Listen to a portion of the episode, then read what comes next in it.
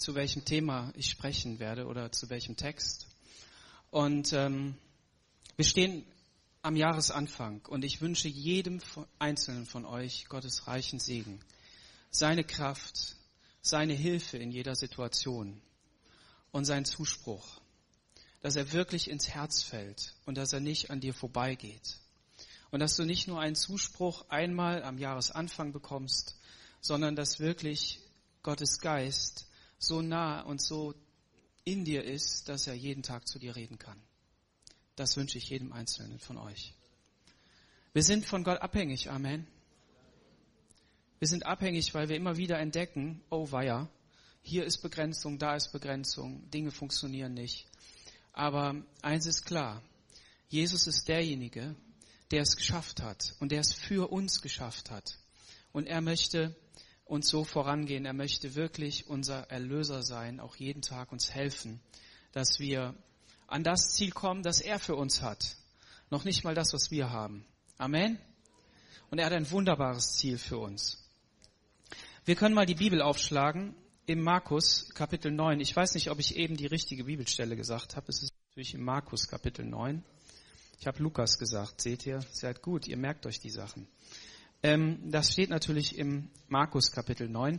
Übrigens, wenn mal ein Prediger was falsch sagt, ne, also eine falsche Bibelstelle sagt oder so, dann ist das überhaupt gar kein Problem. Weil ähm, wir haben ja alle Bibeln. Und das Gute ist, du guckst dann in deine Bibel und sagst, ja, stimmt ja überhaupt gar nicht. Und dann suchst du so lange, bis du entweder findest, dass es doch stimmt, weil er recht gehabt hat, oder halt ins Gespräch kommst. Und wenn ich eben eine falsche Bibelstelle sage, musst du halt durchlesen und dann findest du irgendwann die richtige Bibelstelle. Oder du nimmst eine Konkordanz oder Internet, Google. Ne? Also es gibt immer Möglichkeit. So, wir sind mündige Christen, sagt man. Wir sind erwachsene Menschen, die selber sich auf die Suche machen können. Wir haben Gott sei Dank mehrere von diesen Büchern. Und so hat jeder eine Bibel zu Hause und wenn nicht, dann im Internet. Und ähm, da kann er halt drin, drin lesen ne? und kann, kann forschen und nachgucken. Früher war das ja nicht so. Die hatten da nur eine Schriftrolle und dann wurde die vorgelesen und dann war Ende im Gelände. Ne? Und es gibt viele Menschen auf dieser Erde, die sind auch Christen und die haben vielleicht nur eine Seite von der Bibel. Ne? Und die glauben auch. Und ähm, es ist wichtig, dass wir einfach wissen, ja, ich kann, darf nachlesen, ich kann nachgucken. Und wir bemühen uns und wir versuchen, das Richtige zu sagen, die Wahrheit zu sagen. Und ähm, so in diesem Sinne wollen wir einfach mal ins Wort Gottes schauen. In Markus Kapitel 9, da ist die Begebenheit des, hier steht drüber, mondsüchtigen Jungen. Ich habe nachgelesen, epileptische Anfälle hat er gehabt. Was auch immer er gehabt hat, auf jeden Fall war es nicht gut mit ihm. Und ähm, wir befinden uns hier mitten im, im Markus-Evangelium. Und, das, ähm, und Markus beschreibt hier diese Situation, nachdem Jesus auf dem Berg der Verklärung war. Was ist der Berg der Verklärung? Der Berg der Verklärung ist eben Berg, auf den ist er mit ein paar Jüngern gegangen und ähm, hat gesagt, ich muss euch mal zu einer besonderen Situation mit hineinnehmen, ein, etwas ganz Besonderes zeigen. Und da haben sie die Herrlichkeit Gottes gesehen. Und der Petrus, der war so begeistert, ähm, ich wäre wahrscheinlich genauso begeistert gewesen. Der hat gesagt, ja komm, lass uns mal hier drei Hütten bauen. Ne? Wir wollen hier bleiben. Das ist eine gute Sache. Wir, wir, wir sind so glücklich jetzt und das soll immer so bleiben. Warum? Weil Jesus war auf einmal nicht mehr ähm, Jesus von Nazareth oder von aus Bethlehem, ne, sondern Jesus war hatte ein, ein leuchtendes Gewand, also ein Gewand des Himmels. Und ähm, das ist immer der Ort, an dem man bleiben will. Da, wo die Herrlichkeit Gottes leuchtet und wo es hell ist, ja. Und dann waren dann auch noch Elia und Mose da. Und was kann in einem besseren, besseres passieren, als diese Propheten da zu haben? Jesus hat sich mit denen unterhalten. Und ähm, Markus beschreibt das eben, dass ähm, ja, dass sie sich da unterhalten haben und dass eine richtig gute Zeit war und plötzlich war die vorbei. Zack, Ende. Und dann kommen sie da von dem Berg runter und Jesus sagt, erzähl mal nichts darüber, erzähl mal nichts über das, was wir hier erlebt haben, sondern wir gehen jetzt einfach mal in diese Alltagssituation hinein. Und dann heißt es hier, danach kam er in Vers 14 zu seinen Jüngern und sah eine große Menschenmenge um sie her und Schriftgelehrte, die mit ihnen stritten. Sobald das ganze Volk ihn sah, staunten sie sehr und sie liefen herbei und begrüßten ihn. Und er fragte die Schriftgelehrten, was besprecht ihr mit ihnen?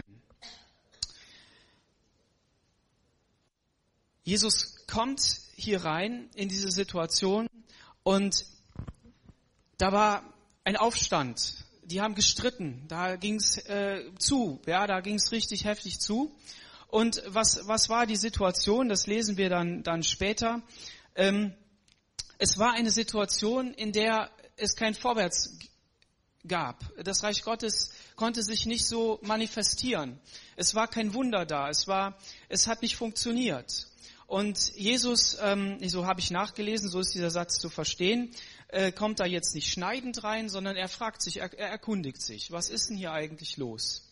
Und was merken wir? Wir merken hier das Erste, Christsein ist vom Berg der Verklärung runtersteigen in die Alltagssituation. Wer hat das schon mal erlebt?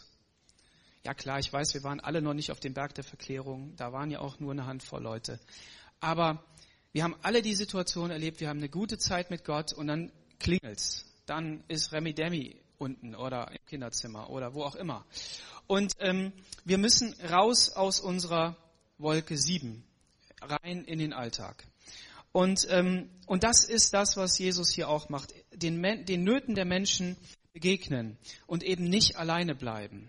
Jesus hätte ja sagen können, ja, das ist gut, lass uns noch mal ein bisschen länger hier oben bleiben, weil da unten ist gerade äh, so Remi Demi, ne? Wir besser, wir bleiben mal hier und lassen uns nicht stören. Nein, nein, Jesus ist da reingegangen und er ist souverän da drin. Und ich habe in einem Kommentar gelesen, und ich zitiere, die Einsamkeit soll uns nicht zu Einzelgängern machen, sondern fähig machen, den gestellten Aufgaben zu begegnen. Wenn du denkst, dass du alleine einsam besserer Christ sein sollst, dann ist das falsch. Und was auch falsch ist, ist zu sagen, ich brauche gar keine Gemeinde, ich kann das alleine, denn so hat sich Gott das nicht gedacht, sondern es ist immer gut, in Gemeinschaft zu sein und mit den Menschen zu sein, dass das innerste Anliegen. Und hm, Gott selbst ist uns da das größte Vorbild. Er hat uns ja geschaffen. Er war für sich alleine, hätte sagen können, na gut, ich habe da keine Probleme, das bleibt aber nein, er ist derjenige, der nicht in der Herrlichkeit geblieben ist, er ist sogar Mensch geworden und ist uns wirklich begegnet auf dieser Erde als Mensch. Und das nicht in seiner Herrlichkeit, ja, mit einem Teil seiner Herrlichkeit, mit den Wundern, mit den Zeichen, mit der Geistesleitung und hat gesagt, das gebe ich euch. Das stelle ich euch zur Verfügung, das soll in euch sein. Und wir finden im zweiten Mose, Kapitel 19, ein hervorragendes Kapitel, das, das uns zeigt, was es für Gott bedeutet hat, ähm, uns zu begegnen. Gott sagt in Vers 9, und der Herr sprach zu Mose, siehe, ich will zu dir kommen in einer dichten Wolke, auf das dieses höre, wenn ich mit dir rede und dir für immer glaube. Und Mose verkündigte dem Herrn die Worte des Volkes. Gott, habe ich was Falsches vorgelegt? Das Mikro geht irgendwie nicht richtig. Kann das, kann das sein?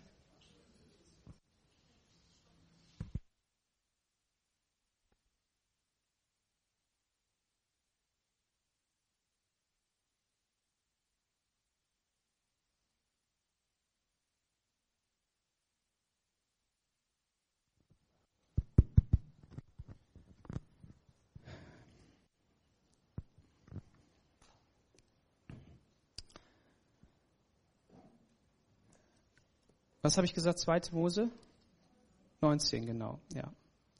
Also in 2. Mose 19 wird etwas vorbereitet, nämlich, wir haben das ja eben vom Josef schon gehört, das Gesetz Gottes sollte dem Volk Israel gegeben werden, die zehn Gebote.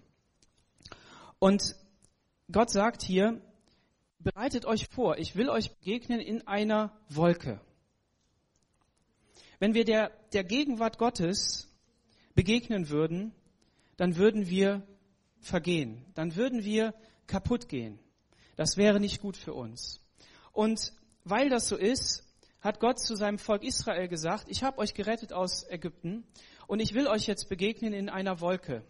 Und diese Wolke war der Schutz, damit das Volk Gott überhaupt begegnen konnte. Aber das hat nicht ausgereicht.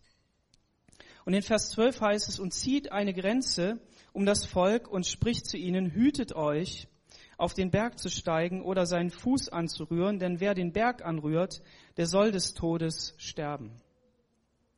Gott ist heilig. Gott ist absolut heilig. Er kann nicht mit dem Menschen einfach so sein, weil der Mensch Sünde in sich trägt, weil der Mensch nicht von seiner Art ist, weil der Mensch nicht wiedergeboren ist und den Geist Gottes in sich hat. Und so musste Mose eine Grenze ziehen. Und in Vers 16 heißt es, und als nun der dritte Tag kam und es Morgen ward, da erhob sich ein Donnern und Blitzen und eine dichte Wolke auf dem Berg und der Ton einer sehr starken Posaune. Das ganze Volk aber, das im Lager war, erschrak. Da war Entsetzen in dem Volk. Und in Vers 18 heißt es, und der ganze Berg bebte sehr. Das Volk Israel hat die Möglichkeit bekommen, von Gott zu hören. Gottes Wort, Josef hat gesagt, mit dem Finger Gottes auf die Tontafeln, auf die Steintafeln geschrieben und dem Volk gegeben. Das war diese Möglichkeit, die da war. Aber Gott brauchte diese Vorbereitung und das Volk brauchte die Vorbereitung, um ihm begegnen zu können. Die Frage ist, warum können wir denn jetzt Gott begegnen? Warum reden wir davon, dass wir die Gegenwart Gottes sehen dürfen? Warum? Weil Jesus etwas getan hat. Er ist zu dem geworden, was hier mit Schrecken und, und ähm, mit, mit äh, mit Gewalt und Macht beschrieben ist, was dem Menschen nicht begegnen darf. Im Hebräerbrief 12, da finden wir im, Vers 18 folgende Stelle. Denn ihr seid nicht zu etwas gekommen, das man anrühren konnte und das mit Feuer brannte, nicht zu Dunkelheit und Finsternis und Ungewitter, und nicht zum Schall der Posaune oder zum Klang der Worte, die das hörten, baten, dass ihnen kein Wort mehr gesagt würde, denn sie konnten es nicht ertragen, was da gesagt wurde. Sondern wir sind zu einem anderen Berg gekommen, Zion, Jesus selbst. Und der Punkt ist, dass als Jesus ans Kreuz von Golgatha gegangen ist, dann wurde es finster. Richtig? Finster wurde es.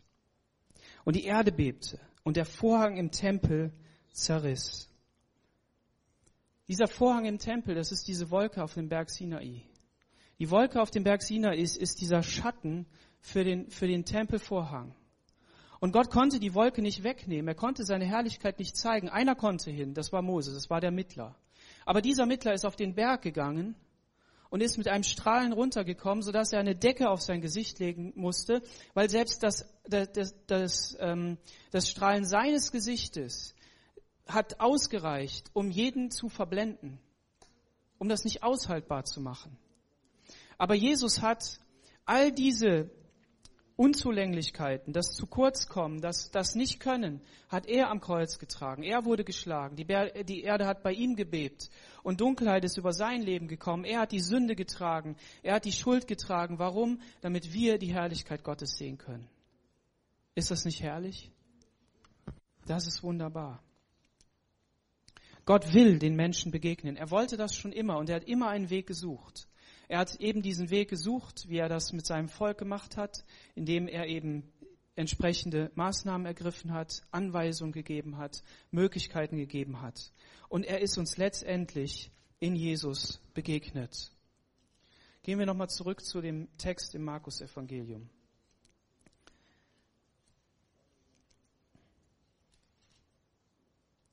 Er ist derjenige, der souverän ist in großen und in kleinen Situationen. Er wird mit Elia und Mose wahrscheinlich über das Kreuz geredet haben. Über das, was kommt. Denn er spricht hinterher auch, er kündigt sein Leiden an, er spricht über sein Leiden. Aber gleichzeitig ist er souverän in dieser kleinen Situation. Wie oft ist es in unserem Leben, dass wir manch einen großen Schicksalsschlag hinnehmen, eine Krankheit oder irgendetwas, da bleiben wir ruhig. Aber dann kommen so die kleinen Alltagssachen, die machen uns total nervös. Kennt ihr das?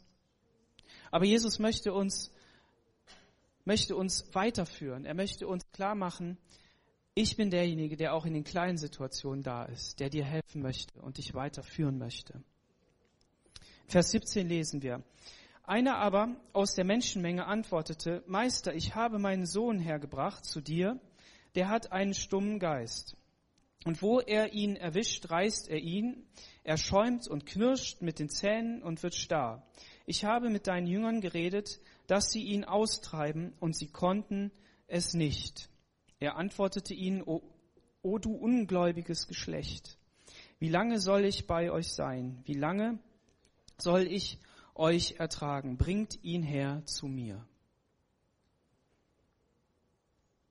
Da ist dieser Vater, der zu den Stellvertretern kommt. Ich habe das eben schon mal gesagt, angedeutet. Der zu den Jüngern kommt und der hatte Glauben. Der hatte Glauben, wenn ich zu Jesus komme mit diesem Kind, mit meinem Kind, dann wird Jesus es heilen. Und er ist zu den Jüngern gegangen und hat gesehen, ja, der Meister ist nicht da, okay. Und die Jünger haben gesagt, ja, wir sind ja, wir, wir haben auch Macht von, von Jesus bekommen und wir, wir legen die Hände auf.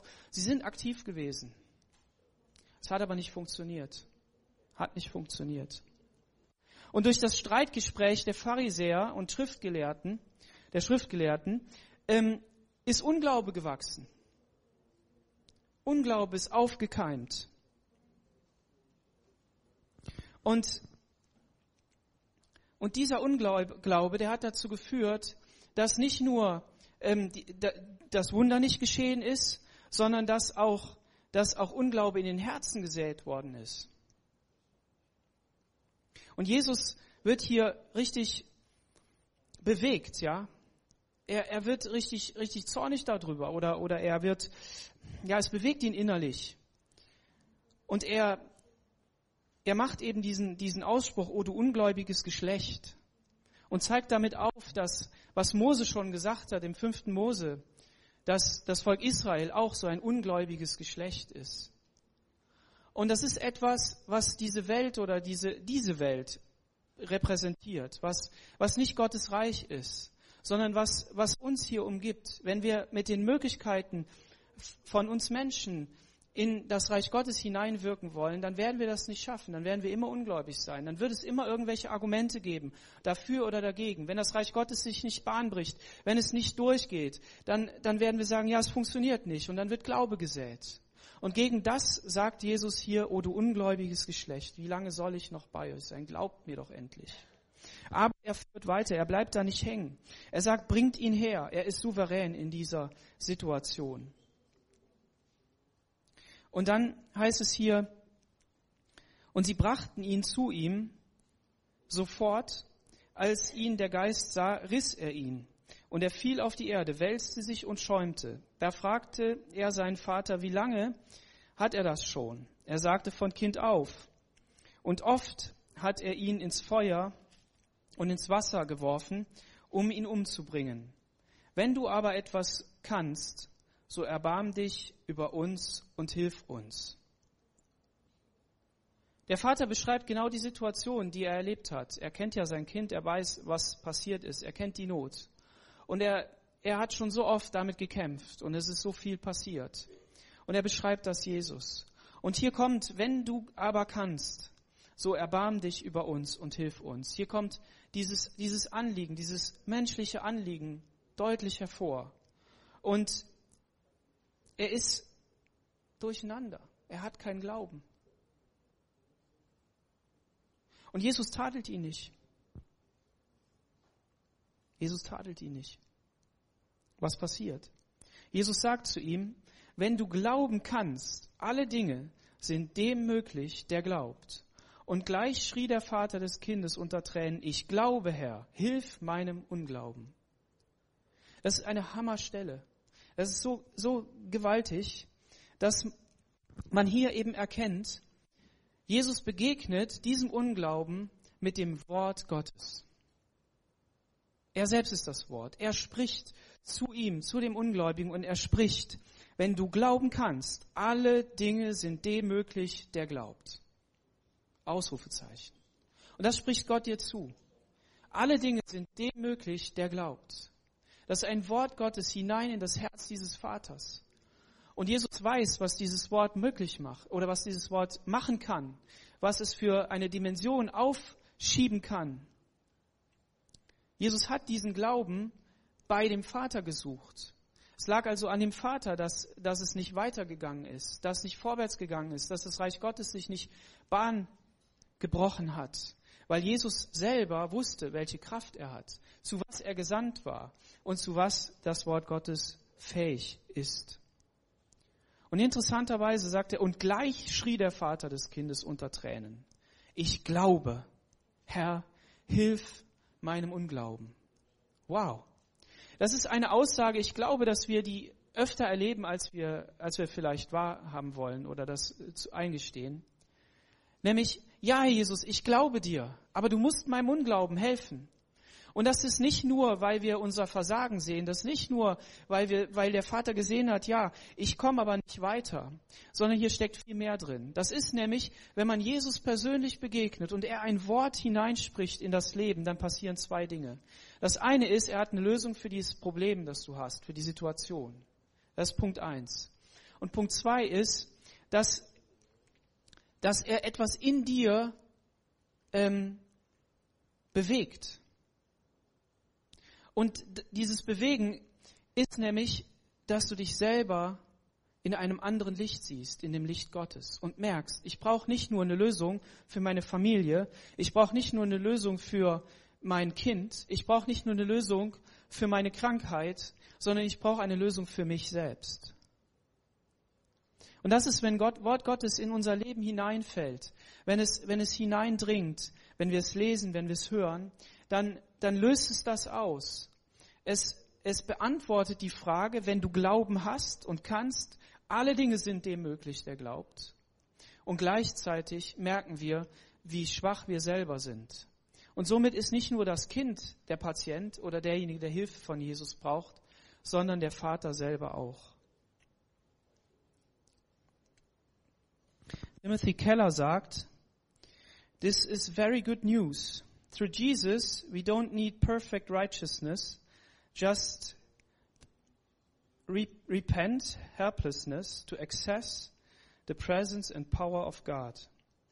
Das ist die gute Nachricht. Durch Jesus brauchen wir nicht perfekte Gerechtigkeit, nur umkehrende Hilflosigkeit, um Zugang zur Gegenwart und Kraft Gottes zu erhalten. Das ist genau der Punkt.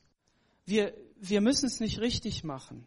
Wir müssen nicht mit den Schriftgelehrten diskutieren und ein richtig gutes Ergebnis haben, sodass wir gerecht aus der Situation rauskommen. Warum das richtig ist, zu Jesus zu gehen, diesem Verräter, diesem ähm, Gottesleugner, diesem, diesem Gottesspötter, der sich selbst als Gott hinstellt oder zu irgendwelchen Jüngern, die meinen Kraft zu haben und sie haben die nicht. Wir müssen das nicht ausdiskutieren. Wir müssen das auch mit uns selber nicht ausdiskutieren.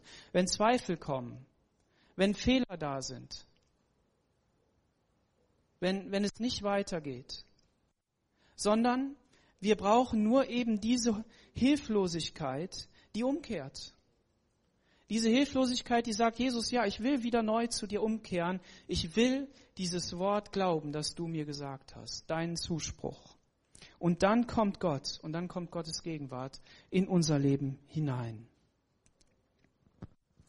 In Vers 25 heißt es, und als nun Jesus sah, dass die Menschenmenge zusammenlief, bedrohte er den unreinen Geist und sagte zu ihm, du stummer und tauber Geist, ich gebiete dir, fahre von ihm aus und fahre nicht mehr in ihn hinein.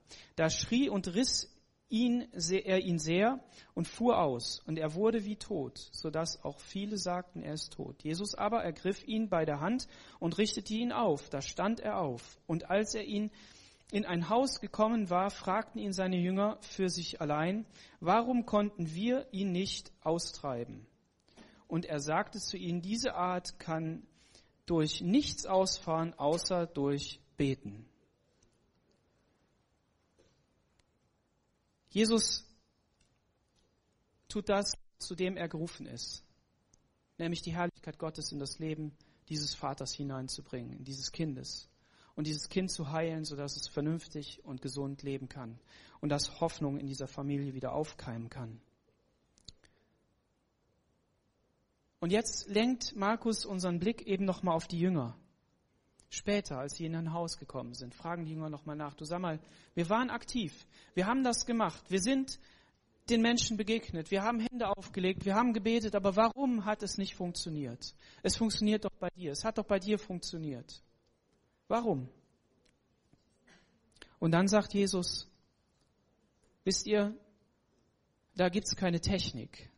Es gibt nicht ein weiteres Plus, du musst noch dies oder das oder jenes, sondern das, was einzig und allein hilft, ist das Gebet. Das Suchen des Vaters, nahe zu ihm zu gehen und an ihm zu bleiben und zu sagen, ich brauche dich, ich brauche deine Kraft im Leben, damit ich für dich wirksam sein kann. Und diese einfache Sache ist das Evangelium. Wir brauchen nicht denken, wir brauchen große Ausbildung oder eine große ähm, eine große Fähigkeit, die wir uns irgendwie aneignen müssen. Oder so und so viele Jahre, die wir, die wir in einen bestimmten Weg gehen, damit wir dann irgendwann mal heiliger werden. Sondern das, was Jesus sagt, ist, wir brauchen mehr Gebet. Wir müssen tiefer und näher hinein in die Gegenwart Gottes. Wir brauchen mehr Gemeinschaft mit ihm, damit wir Kraft von ihm empfangen. Nicht aus dem, was, was von uns kommt. Und das ist genau das. Jesus gibt keine Anleitung für eine weitere Technik, sondern er sagt das Gebet allein. Und überall da, wo wir Plus machen, wo wir sagen, ja komm, noch ein Schritt, noch irgendetwas, dies oder das, was wird da deutlich? Unser Versagen. Warum? Weil es Unglauben sät. Weil es das in die Herzen hineinbringt, was menschlich ist. Das fängt sogar bei, bei normalen äh, Glaubensthemen an. Wenn jemand, wenn jemand keinen Glauben hat und du versuchst ihm ähm, alle möglichen Lehren zu erklären und, und tiefen Geheimnisse, die du schon aus der Bibel erkannt hast, und du versuchst ihm das zu erklären, manchmal fühlt er sich überrumpelt und weiß gar nicht mehr, wo vorne und hinten ist. Manchmal sieht er Dinge anders und kommt damit nicht klar. Und das Einzige, was hilft, damit Gottes Reich in unserem Leben Wirksamkeit hat, ist das Gebet. Und das ist das, was Jesus sagt. Mit Gott in Kontakt bleiben, damit unsere Gaben, die wir bekommen haben, weiterleben, stärker werden, heranreifen und dass wir fähig werden, in jeder Situation, in die wir hineingeschickt werden, wirklich die Kraft Gottes durch uns wirken zu lassen. Amen. Amen. Wir werden, ich kann das Lobpreisteam schon mal nach vorne bitten. Wir werden jetzt in der kommenden Woche in eine Gebetswoche hineingehen. Und ich freue mich schon richtig drauf. Wir werden jeden Abend um 19 Uhr uns hier treffen. Ich lade dich ein. Komm, sei dabei. Such die Gegenwart Gottes. Es ist viel Platz hier. Du kannst einzeln das machen, du kannst das in Gemeinschaft machen. Nimm diese Zeit und, und geh damit hinein. Und wir, wir wollen einander so dienen. Wir wollen miteinander Schulterschluss machen, uns, uns miteinander für Anliegen stark machen. In deinem Leben, in unserem Leben, im Leben der Gemeinde, in unserer Gesellschaft. Und ähm, so sprich jemanden an, der schon mal dabei war und sag, du sag mal, wie war das eigentlich? Und dann komm, sei ermutigt. Und ich sag nochmal, der Freitag wird dann nochmal besonders sein. Wir werden eben diese Gebetsnacht haben und eben diese drei Teile, dass wir Lobpreis haben, das Lobpreisteam, verschiedene Lobpreisteams aufgestellt. Und ähm, vielen Dank dafür auch an euch Lobpreiser, dass ihr diesen Einsatz bringt. Und ähm, wir werden Gezeiten des Gebets haben, der Reflexion. Und dann werden wir das Wort Gottes vorlesen. Und wenn du da dabei sein willst, auch aktiv, dann kannst du dich hinten in die Liste eintragen, was vorzulesen aus dem Wort Gottes, damit es Glauben bewirkt. Amen. Lass uns gemeinsam aufstehen und beten.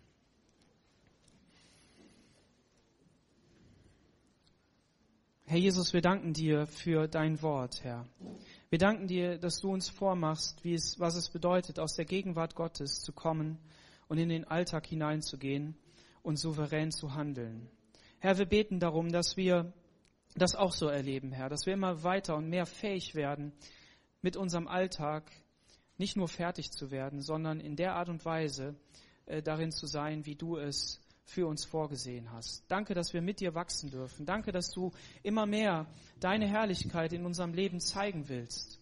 Und danke, dass du jeden Menschen einlädst, Herr, in diese Gemeinschaft mit dir zu kommen. Dafür bist du auf diese Erde gekommen, um Menschen zu retten. Menschen zu retten von, von ihrer Schuld und Sünde, von dem, was sie an Versagen in ihrem Leben haben und auch von ihren Krankheiten und Nöten, Herr. Danke dafür. Danke, dass wir dir darin vertrauen dürfen und wir beten darum, dass deine Herrlichkeit in unserem Leben Wirklichkeit wird, Herr. Immer mehr und dass wir sehen dürfen, Herr, wie dein Reich sich manifestiert und Menschen aus den Gebundenheiten, aus den Fesseln, die sie in ihrem Leben haben, herauskommen und herausgerufen werden in Jesu Namen. Amen.